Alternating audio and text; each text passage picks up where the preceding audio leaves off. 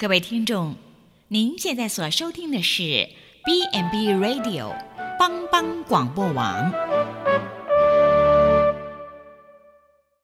即将为您播出的是由慧哥和约翰共同主持的《我在部落的日子》。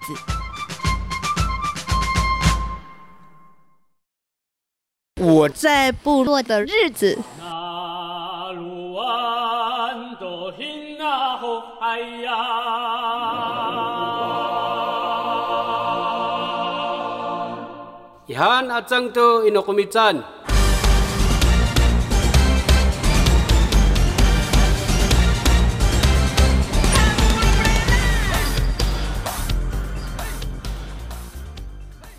大家好，欢迎您收听我在部落的日子。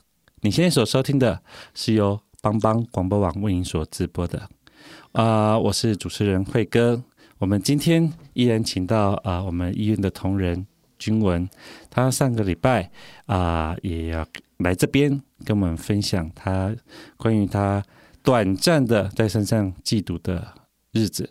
虽然不是很长，但是就他呃那个年纪、那个时候的观察以及那个时候的呃角度了哈，他特别可以。针对说他曾经啊、呃、在平地的生活，然后在山上，所以他做了一些比较，例如说呃老师的教导方式啊，老师对待学生的方式啦、哈、哦，课后泡牛奶啦、或是他们上课的方式，甚至他们有特别特别去红乡去跟、呃、其他的学校去学技艺的这一块。那我们想今天还是请我们君文来跟我们分享有关于他的用他的角度了哈，来诠释或是说来跟我们讲述，就是有关于他对部落这样子的一个看法啊。我们请君文跟我们打个招呼吧。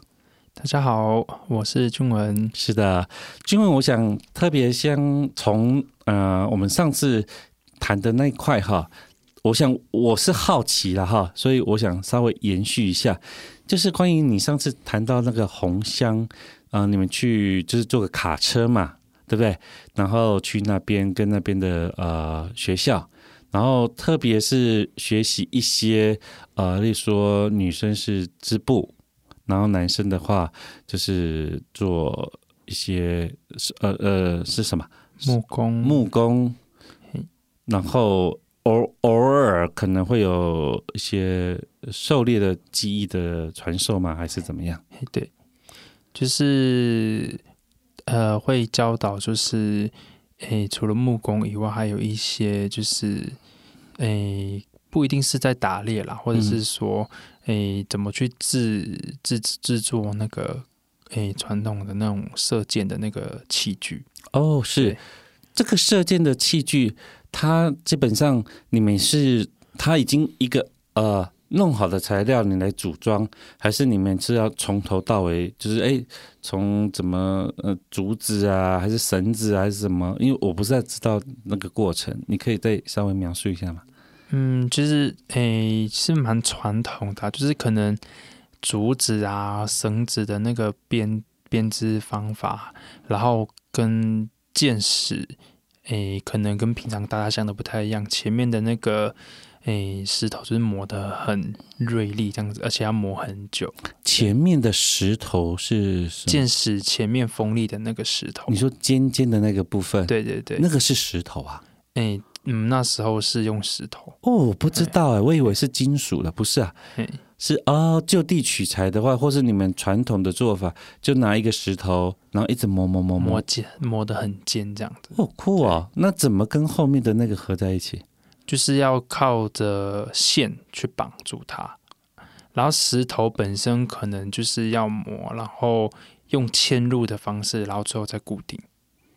哇，所以，哎，我我个人是认为磨那个石头很花那个。时间，但是也培养耐心了，倒是真的，因为你要磨到合乎你满意的一个呃尖锐度，对，然后你再再做一个嵌入的这个手法，然后再用线把它固定住，对，嗯，不过现在几乎很少人会使用这个器具啊，因为现在大家都是直接拿枪比较，然后猎枪，猎枪比较比较方便。对，嗯哼哼哼哼，对，当然啊，这个我觉得还是需要知道啦，因为这个真的就是个根本。对对，就像我们看电影的时候，你拿枪跟拿那个吹箭，我觉得觉得那个那个故事性就差很多了哈，嗯，对不对？你拿拿哦，拿吹箭，然后瞄准这样。吹出去，然后我就射到那个那个呃你要的猎物，对，跟你拿那个枪，我觉得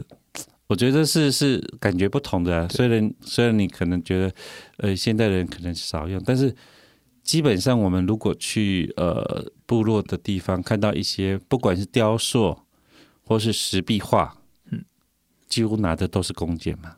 嘿，所以对对，我觉得这个是需要。从根本上去了解，对。那那个弓的部分呢？弓的部分是要弹，它本来就是一直直线，然后用火烤吗？嗯，因为这个其实还是它本来就是一个形状，好好的。它那个是要用拉的，用就是它那个木头，然后最后再用比较那个是木头，不是竹子啊？诶。应该是竹子啦，只是会长不成木头。哦、对，不好意思，啊就是、我纯粹是以以前看电影。对，按、啊、那个竹子或者是可以弯曲的那些木质的东西，是用线、嗯、是去做拉扯，就是拉成有点弯弯的这样子。啊，那个线本身也不能太太很容易断裂，这样子，像是麻绳那种感觉。哦，所以它其实从头到尾，那那个绳子你不用自己自己。那个编那边滚绳吧，不用。嗯，因为有有现成的。那时候是其实现成，不过听他们说，其实那个也是要弄一段时间。是是，对，而且它可能要有弹力，这样子你的弓上弓就是要，就是射出去的时候才有那个力道。对，我印象中好像是某一种植物的什么，就是它可能扒扒它的那个皮那个树，它是有个弹性的。对。这个这个我可能就不太了解。对，这个这个要比较有，但是你那时候还小嘛，但你就就你们能学习的时间其实很短，还去搞搞到绳子的话，那这太对太太那个了。就是基本上让你们体验一下做这个工作。那做完之后呢？其实那时候就是体验怎么做啊，其实没有教到怎么。狩猎怎么打猎这样子？没有说，因为时间可能比较短吧，所以就是用个靶心试试看啊，对对，可以射多远啊，或是怎么样？嗯，可能那时候真的比较时间比较短，所以就没有学到那。那真的就是这个体验了哈。对，这就是体验。然后其实就以前的长辈讲过，那其实每一个每一个村落，或者是说每一个。小据点就是住的人，他们都有各自的猎场。嗯嗯，对，猎场，猎场其实它就是一个狩猎的区域，然后应该是他们自己，诶，长辈他们好像是说有一个默认，那我们这个村落的猎场就是从哪里到哪里一个区域，然后离隔壁村或者是山另外一村他们自己的猎场大概是哪里到哪里区域，所以。他们基本上是要不能去跨越那个区域，因为如果跨越那个猎场的，跑到别人的猎场的话，呃，长辈是有说过，他们是可以把你当做猎物，就是去攻打猎杀的。真的假的？对，嘿，所以其实 其实就以前的原住民他们的生活来说，其实他们都要有一个共识在猎场的方面，而且他们其实。还蛮激烈的，嗯哼，对，因为那个其实就以前的人来讲说，那个猎场就是财产，保障自己每天能够有食物可以吃，这样子，嗯、对，就像财财产的那种感觉，嗯，对，所以以前的原住民，呃，他们有很多的冲突，可能就会来自于呃猎场的部分，嗯哼，对，嗯哼。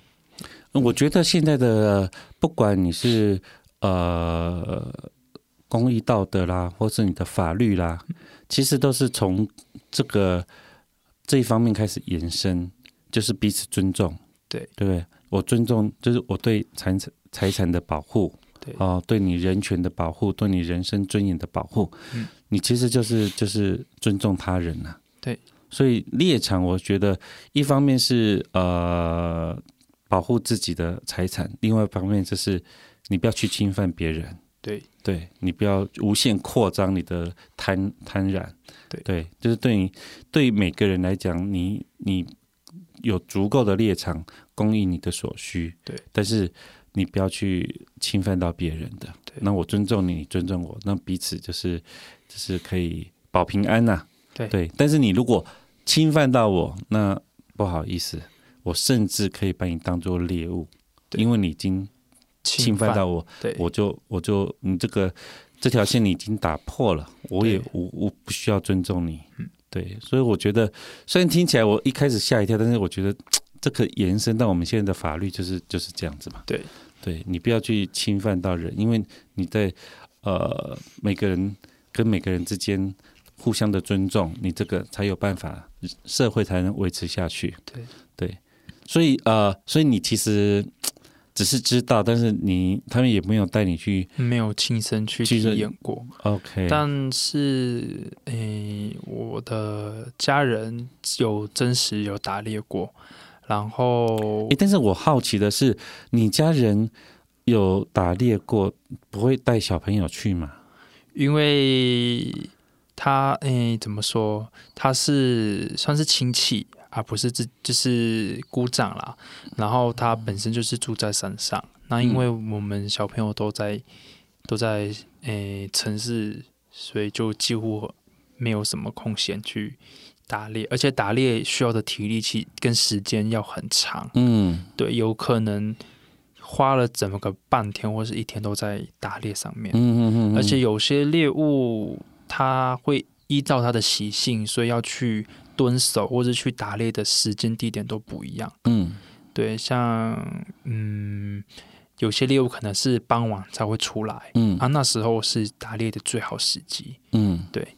然后山猪类的东西，其实呃，山猪类这些动物其实是很聪明的。嗯，基本上不太不太能一个人就是完成。打猎山猪的任务，而且还要扛，嗯，一个人扛的山猪。如果你打的山猪太大只，你如果一个人去打，你或许真的成功把它猎杀，可是你可能没有办法一个人把它扛下来。嗯嗯嗯。所以其实基本上打猎不太不太会是一个人。嗯嗯嗯。那甚至有的人就是会养狗，哦，啊，那个狗是经过特别训练的，嗯，然后。怎么去跟猎犬了哈？对，算是猎犬啊，就是就是就是训练啊，然后去怎么跟就是山猪做搏斗这样子。嗯，对，因为山猪其实一方面很 聪明，那其实一方面它的伤害，它的那个那个危险性也是高的，高。嗯，对对，这个我觉得。这个我们真的真只能是用听的了哈，嗯，你真的要去体验，我想大概也没什么人会带你去了哈。对对，这个只能从听，然后我们有个画面。对，的确，你如果是狩猎一个人的话，呃呃，我想就是可能像刚刚君文说的啦，你可能就算你打到那个猎物，你也扛不下来了。除非你打的是那种什么小松鼠啦、哦飞鼠啦，这可能还 OK。如果是比较大型猎物，需要蹲点的，嗯、那说到这个蹲点，呃，嗯，你你们会去学做陷阱这件事吗？诶、欸，我是听长辈们讲过，他们其实也会有放陷阱的这个动作。对，那。要放陷阱的话，其实基本上会先去探勘说路线，路线，或者是说他们在探勘路线之前，他们会先走过一次那个区域，嗯，然后看看这个区域是不是有动物走过的痕迹，嗯，所以他们猎人他们要去，他们的观察力要够高，嗯，他们要趁就是傍晚前，就是没有那么暗的时候，先去看看草丛或者是草丛旁的路。因为那些路其实不是像我们想象中，就是一个柏油路，嗯，就是真的就是山路，什么都没有。你就去看，哎，那里可能有某种动物走过的痕迹，嗯哼哼哼，那就才去看那个路线去放陷阱。嗯而且有些动物其实是挺聪明的，因为陷阱它有独特的味道，那动物就是嗅觉比较灵敏，所以放陷阱还要学会怎么做伪装，嗯那个是很重要的。对，这个我我觉得哈，你这个狩猎的真的是 怎么讲？他的知识真的很很高深了、啊、哈。对因为你等于是像呃，我这个只能从电视上学来了哈。嗯他要知道那个脚印，他就大概知道它是什么动物，然后或是说排泄物，嗯，对，然后或是呃，他走的那个路线，嗯他走了多久？所以你你无论是时间呐、啊、路线呐、啊，呃，动物的体积大小啊，其实都在你的估算之内，你才能去设好一个对。比较合乎你理想中的陷阱，对。然后甚至最后的伪装，对。如何让它能够呃让让这个猎物可以没有察觉，然后就被捕获这样子。对。所以这个我觉得这个这这个真的只能做中学啦。对。不过，嗯，现在几乎诶很少会再使用捕兽夹啦。对哦，说起来这个其实是算我们算呼吁啦，对啊，对，这算呼吁，这个真的是残忍呐、啊。对，因为是是真的会有可能别的人来的时候不小心被捕兽夹夹到的问题。嗯嗯嗯，对，因为他也不知道你的捕兽夹是放在哪里。对对对，嘿，然后呃，猎场的部分其实也是因为科技呀、经济开始进步之后，然后过度的开发，那其实有些猎场其实就是有慢慢慢慢退缩小的情况。嗯哼哼，所以，呃，而且现在的原住民其实他的思想也会慢慢的开化，嗯所以也很少会说，哎，这里是我的猎场，你不能再来猎了。嗯那因为剩下的猎场就那么小了，嗯那就是大家就是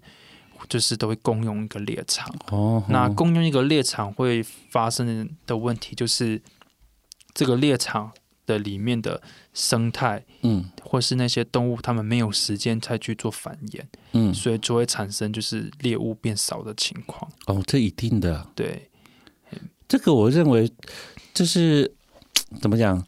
呃，刚才君文提到一个，我觉得是很关键的了哈。或许我们觉得，哎呀，打猎啊，你这样子好，但是其实你的物种的消失最严重的，其实来自于人类贪婪，嗯，就是你滥垦滥伐，对，这个这个一个影响，就一个铲掉，它的栖息地就没有了嘛。对，所以我是我们打猎的时候，通常都会至少保有他们还有在延续的这个能力。对，但是你把整个林啊，为了那个木头啊，或者为了要种东西，要那块地啊铲掉，对他们来讲就是灭掉了嘛。对，那个影响其实更大的，对比你亲自去打猎大太多了。对，就像那个渔场也是一样，对，对你这我那个用那个呃无止境的这样整个拖掉大鱼小鱼全拖，对，那这个伤害其实很大的，对，所以我们还是呼吁了哈，这个这个是人一个古老的智慧，就是以自然的一个平衡，狩猎也是，对，但是人在贪婪，就是我们刚才讲的，你超过那个界限以后，其实你就是侵犯到。嗯、呃，就算他不是人哈，其实你就是侵犯到他的生存权的。对，对，这个其实我们真的是呼吁啦。对，那我们等一下先休息一下，我们等一下再来聊一聊有关于这方面的事情。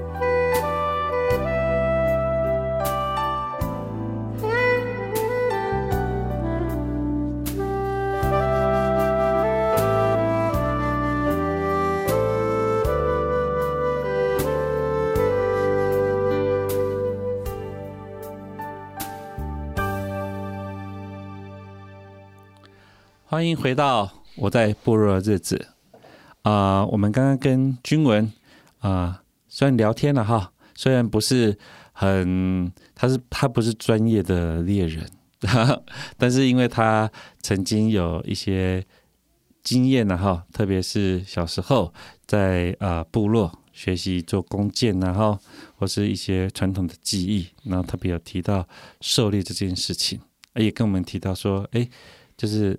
族人、族人跟人之间，哈，各部落之间，在古老，他们就是会彼此互相的尊重。那我们最后谈到的有关于，呃，就是狩猎的时候，通常会希望说，呃，保留、保留那个什么那个繁衍，啊，可以世世代代的繁衍下去。虽然这个狩猎，呃，是一个人一个生存的哈。但是你基本上你还是要让这个呃物种可以繁衍下去。然后我们也谈到说，其实人到一个贪婪的地步哈，甚至无限扩张，破坏栖息地，然后只为了木材啦，啊，只为了那个地要可以种某一种经济作物啦，你就几乎对呃很多动物来讲，你就是几乎灭掉他们的栖息地。但对他们来讲，他们呃无从选择，所以他们目前的栖息地现在是比较少，然后狩猎的呃方式可能也跟以前不一样，以前可能用弓箭啊，或者是射一些一些捕，现在哇用枪的话，我相信那个呃捕获的杀伤力其实也更高了哈。对，但是我想要再问一下，就是。你们这个是有季节性的吗？狩猎有有有分季节吗？嗯，听长辈说，其实，嗯，我自己以自己的印象的话，其实季节性的话，其实基本上，嗯，没有说因为什么季节才去猎。那主要就是，嗯，我们需要的时候，然后我们就有体力、有时间去狩猎。不过，我们会因为以前的人其实他就是我们会利用就是这些物种比较活跃的时间去狩猎，那我们也是会因为呃要永续发展的那种概念，嗯，所以就是需要的时候才去猎，然后而且猎的时候其实数量也不会太多，所以基本上对于呃一个物种的繁衍其实是不会有太大的。影响，嗯哼，所以才会有猎场这个概念产生。因为你知道你什么时候猎过这个地方，你什么时候来打猎过。嗯、那如果一个别别别人就是没有来，就是不是这个猎场的人来猎的话，他可能就会去破坏，就是他们呃狩猎的一些规律。所以会就是就是人家猎过了，那你后面来的人你不知道，对你你再猎。对，所以相对的那个物种几乎都没有那个呃可以休息的时间嘛。整个猎场来讲，对猎场。那其实听长辈也有说过，就是就算你猎的勤一点，其实也很难，就是会让这些物种消失。嗯，那最最主要会让这些物种变少或是消失的原因的第一个就是刚刚有提过的，就是他们栖息地受到破坏。嗯，所以他们。最根本的栖息的地方就是受到了阻碍。嗯、那第二个就是现在就是不是因为你现在需要吃而狩猎，嗯，只而是你要拿去做买卖。哦，这已经有商业行为了。对，如果你、这个倒不是人生必须的。对，因为你如果做买卖的话，就。会为了就是想要赚更多，嗯，然后就会猎更多，嗯，就会导致说你基本上你自己也没有休息的时间，嗯，然后你也没有给那些栖息地的物种有休息喘息的时间，嗯，那这样子可能影响就会很大，嗯，对，因为每个生物的成长都有一定的时间呢，哈，对，你就算小孩子他长成大人，我们。很自然可以啊，这至少要长个十几二十年啊，他才能成为一个成人嘛，哈。对。所以你物种如果没有让它休息的话，的确它是很难很难达到一个平衡，它是就开始所谓我们呃讲我们现在的术语啦，就是人口退化嘛，哦，人口锐减哦，就是就是你失去平衡了嘛，你的出生跟你的那个已经失去平衡了。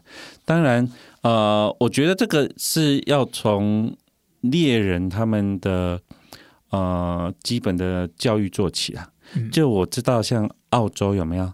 澳洲他们抓龙虾的人，不是什么人，不是渔夫都可以抓龙虾，他要有证照。嗯，然后他考到这个证照以后呢，他才可以去抓龙虾，不是用网子哦，他是抓龙虾。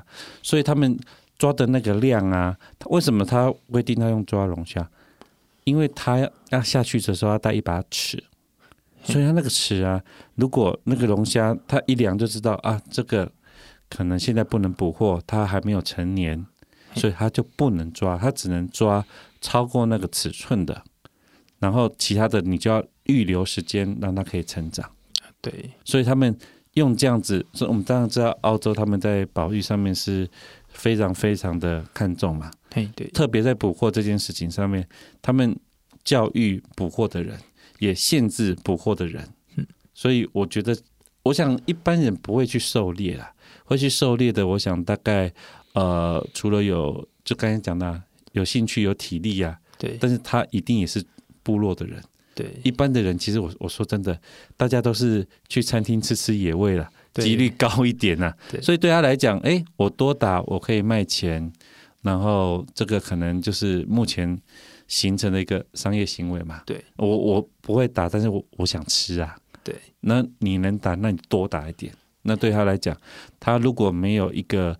呃呃，永续经营的观念，他或许来，他就是一直想要用打猎啊，多打多赚，多打多赚。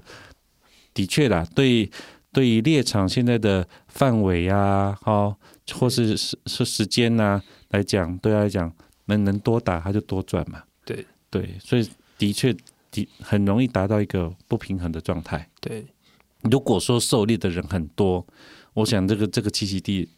可能很容易就就就 over 了。对，这里的物种可能很快就会消失的无影无踪了。因为我呃知道有有一个部落，他们是用规定的，嗯，他只有在某个季节狩猎，狩猎季，嗯，其他你是不能进去的，嗯，因为他就是让他完全休息。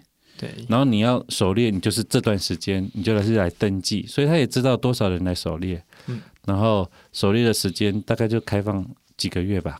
嗯，那你就你就进群去打，但是之后关闭你就是不行。所以听说那个猎场听说非常好，它的物种呃就是呃就是比较不会有刚刚讲的那个问题啦。对，就是哎怎么现在从以前很好打，现在很难打？对，那因为它有在控制。对，对我相信人还是要克制自己的欲望，你无限的贪婪其实就怎么讲？其实最后呃反扑都到自己身上来了。对，OK。呃，那我想就呃，关于这方面，我想我们就先谈到这里。好，对，因为我想到你跟读的的寄读的时间，其实也没有非常非常的长啊。对，对，就几个月的时间。对，那您可以就您的呃，因为你之后就是念平地的学校嘛。对，对，那你们平地的学校，嗯、呃，原民的同学多吗？嗯，在我的印象中，一个班大概四到五个左右。一个班是几个人？一个班大概三十多个人。大概有三十四到五，那大概十分十分之一，十分之一左右嘛，对不对，对？OK，十分之一左右。嗯、呃，其实也也算多的呢，我觉得。嗯，其实应该也算多，可能是普里这个地区，呃，本来。就是族群就比较多元呐、啊，对。那呃，刚才讲原名这个是比较大范围。如果是你们族嘞，泰雅，我们泰雅族的话，像我国小的话，可能一个班上就一个我是泰雅族的。哦，所以这样子是更更缩小了。对对对，其他有可能是布农族的啦，对，或赛德克的啦，对。然后你们。你们现在学校有推广一一些像像母语嘛？有都教学所以你们呃这个时候你们会挑自己的母语吗？嗯，基本上的话会以自己的主语为主，那这个也是关系到之后去考语言认证的问题。哦，这个我想了解。这个认证的话，嗯，你可以稍微讲一下吗？那我当记得我当初就是呃，政府在推这个语言的认证的时候，那时候好像才刚推不久，嗯，所以那时候那时候其实没有很完善的，就是怎么教的这个，或是教学的一些课程，像学校可能都还没有还没有真的有成立，就是怎么教母语的部分，嗯，那所以当时当时去考足语认证的时候，那也相对的会比较简单，嗯，所以那些。弃课就是课程的一些内容都是自己去上网去去找啊，涉猎啊啊，其实也那时候当时的资源也是非常少。那现在的话，跟以前的差就差距就很大。那现在就是有一个系统，有规律，然后连课程的安排其实都非常的完善。那可能就是会请呃，可能几间学校。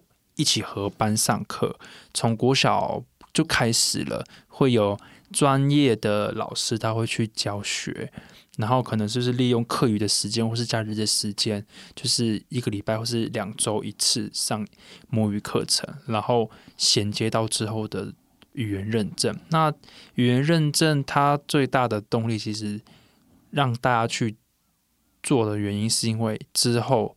在一些考试上面会做加分的动作，嗯哼，对。那当初就是以这个作为呃考试或是去让语言能够延续的一个动力，嗯哼，对。我想这个需要政府政策的帮忙啊，哦，不然要保留。其实呃，我不知道君宇你知不知道，我们刚才谈到物种的消失嘛，对不对？对。其实有一种比物种消失更快的，叫做语言的消失。嗯，这个全世界是都是公认的。你大概没有多久，这一个语言就不见了。嗯，对，跟物种物种，我们都已经觉得快了。听说语言也是速度也相当的惊人。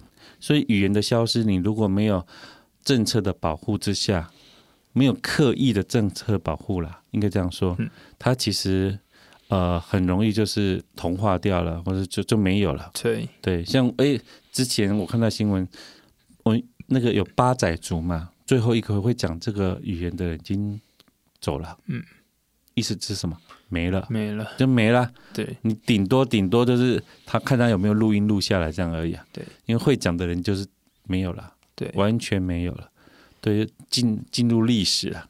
对对，所以。所以我觉得这个的确是需要政府的保护啦，嗯，对，用政策啊，用各种方面，不管是福利也好，加分也好，我想就是极尽所能的保留整个台湾多元族群的这个特色，对，这个很重要，对。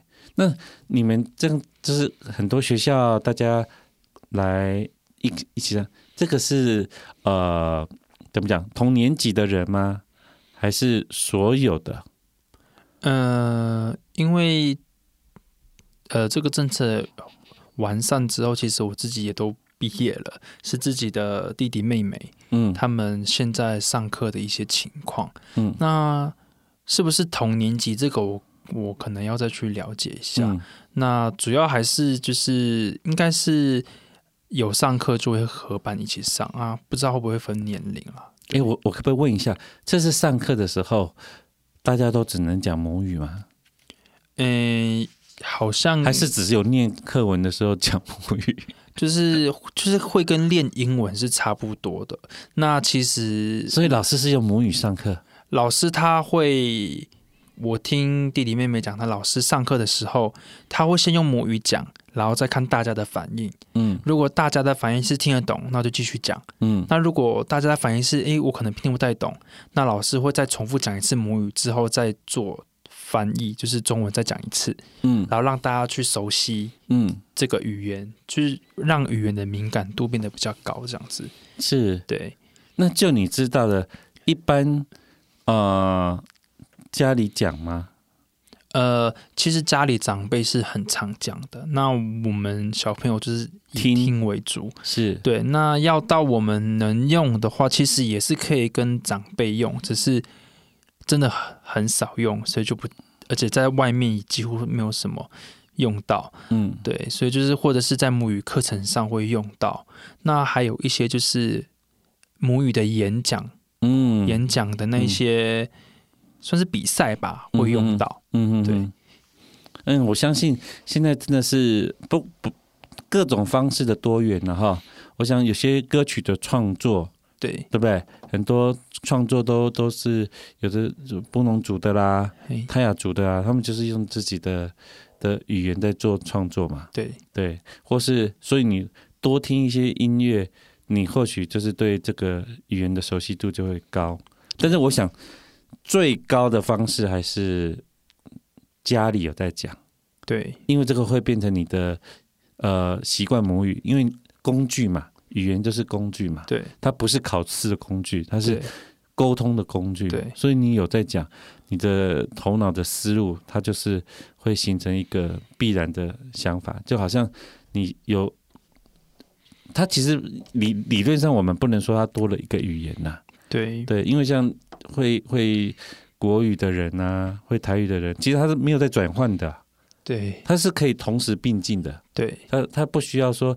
呃，讲这个人再翻译跟那个给你听，对，理论上是不用，你也不用，你在翻译的过程，其实那个就就就多了嘛。对，那对语言来讲，我现在只讲中文，加讲台语，其实对你来讲没有差，嗯，对不对？对，你如果是会这种语言的话，对，对我差啦，对，就我突然间换一个什么，换一个什么，你是你是可以马上适应的，对，对，应该是到这种程度啦。对，我觉得，呃，纵使不是拿。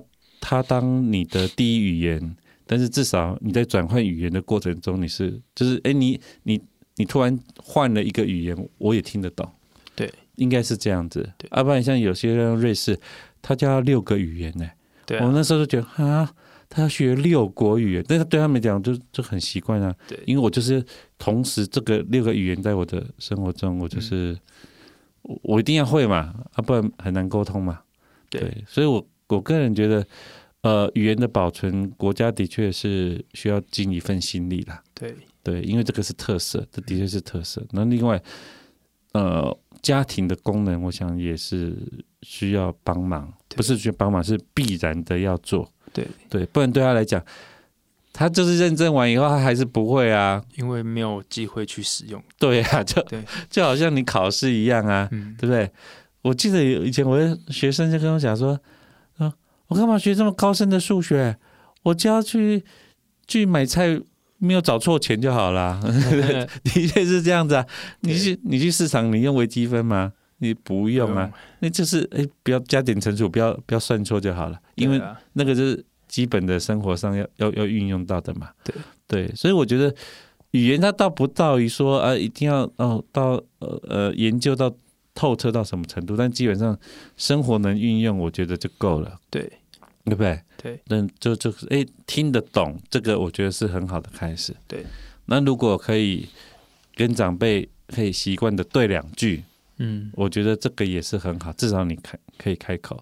其实跟英文是差不多的啦。对啊，其实跟学习英文是差不多的。对，你就是要给他很多机会去使用，那这样子这语言就不太容易。流失是是，因为呃，有一个日本人，他大概人家就说他是语言天才，他说他不知道，他只是找到学语言的一个诀窍。我记得他精通二十八个，哇，呃，不是指国家，例如说我们国语、台语，它就算一个，对对，它就二十八种语言，它可以，就是像我刚才讲的，它它可以随时转换的，你还可以。